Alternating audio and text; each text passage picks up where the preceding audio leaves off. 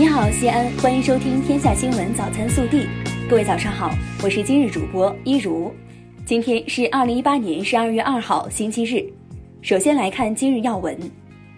当地时间十二月一号晚五时三十分，国家主席习近平应邀同美国总统特朗普在阿根廷布宜诺斯艾利斯共进晚餐，举行会晤。习近平开始时说：“很高兴同总统先生会晤。自上次见面以来，世界形势又出现了不少新变化。中美作为两个大国，都有重要影响，在促进世界和平和繁荣方面共同肩负着重要责任。合作是双方最好的选择。我愿利用今晚的机会，同总统先生就共同关心的问题交换看法，并规划好下一阶段中美关系。”本地新闻。十月三十号闭幕的省十三届人大常委会第八次会议表决通过了多部法规，包括陕西省城市管理综合执法条例、陕西省企业工资集体协商条例、西安市城市轨道交通条例、西安市急救医疗管理条例。这些法规都将在二零一九年三月一号起施行。记者从我市昨晚召开的重污染天气应急响应工作会议上获悉。近期，我市加大了对各类污染源的管控力度。十月二十八号至三十号，共检查发现八十个环境污染问题。根据十三届市委第五轮巡查工作安排，十一月二十九号至十二月一号，十三届市委第五轮巡查第四、第五巡查组分别进驻市水务局、市环保局和市发改委、市国土局，开展为期一个半月左右的机动式巡查。十二月一号，位于我市莲湖区的断头路团结南路丰浩西路至昆明路正式建成通车，使我市再添一条南北快速通道。十二月一号，从中国中铁西安地铁工程指挥部传来喜讯，西安地铁九号线首个盾构区间纺织城至襄王右线经过一百八十四天掘进精准贯通。据悉，该区间是全县首个盾构始发、率先贯通的区间。十一月三十号下午，市法制办召开《西安市生活垃圾分类管理办法》草案立法听证会，十二位听证人就垃圾分类的宣传引导、分类投放、分类收集、分类运输、处置以及监督管理等方面陈述了意见和建议。十一月三十号，省公安厅通过电视电话会议的形式，在全省公安机关部署开展扫黑除恶三包三查三打百日大攻坚活动。据悉。活动时间从二零一八年十月二十号开始，至二零一九年一月底结束。二零一八年十二月一号是第三十一个世界艾滋病日。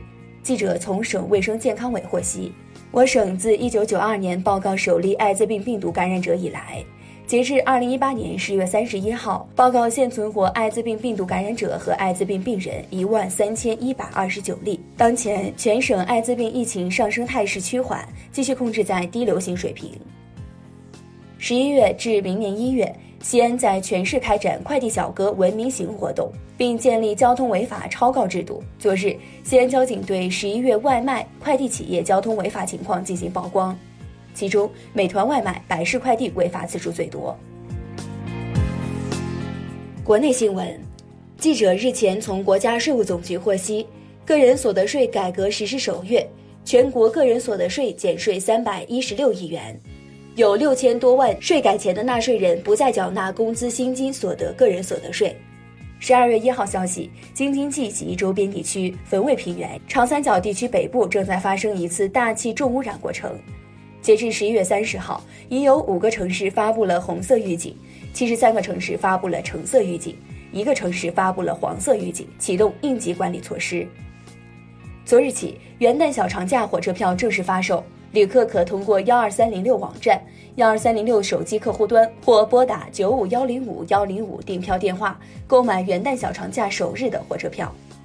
二零一九年度中央机关及其直属机构公务员招考笔试近日开考，本次国考计划招录一点四五万人，共有一百三十七点九三万人通过报名资格审查，平均竞争比达到九十五比一，为近五年来最高，最热岗位的竞争超过四千比一。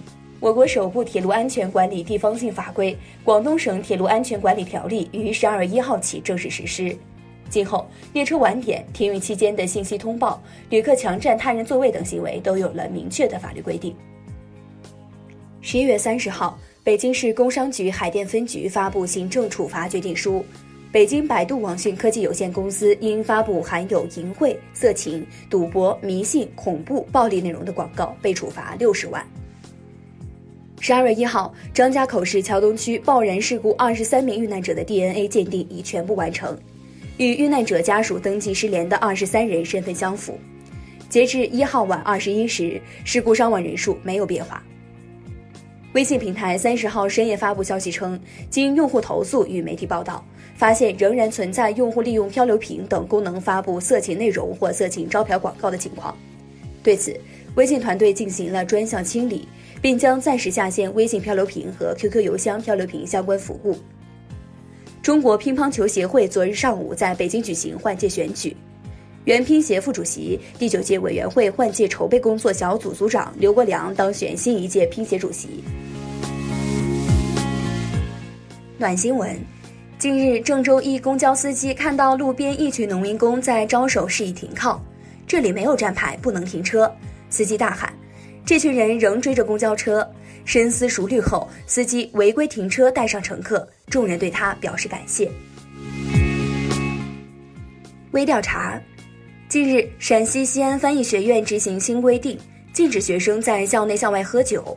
平时会有学校相关人员在校门口检查学生是否喝酒。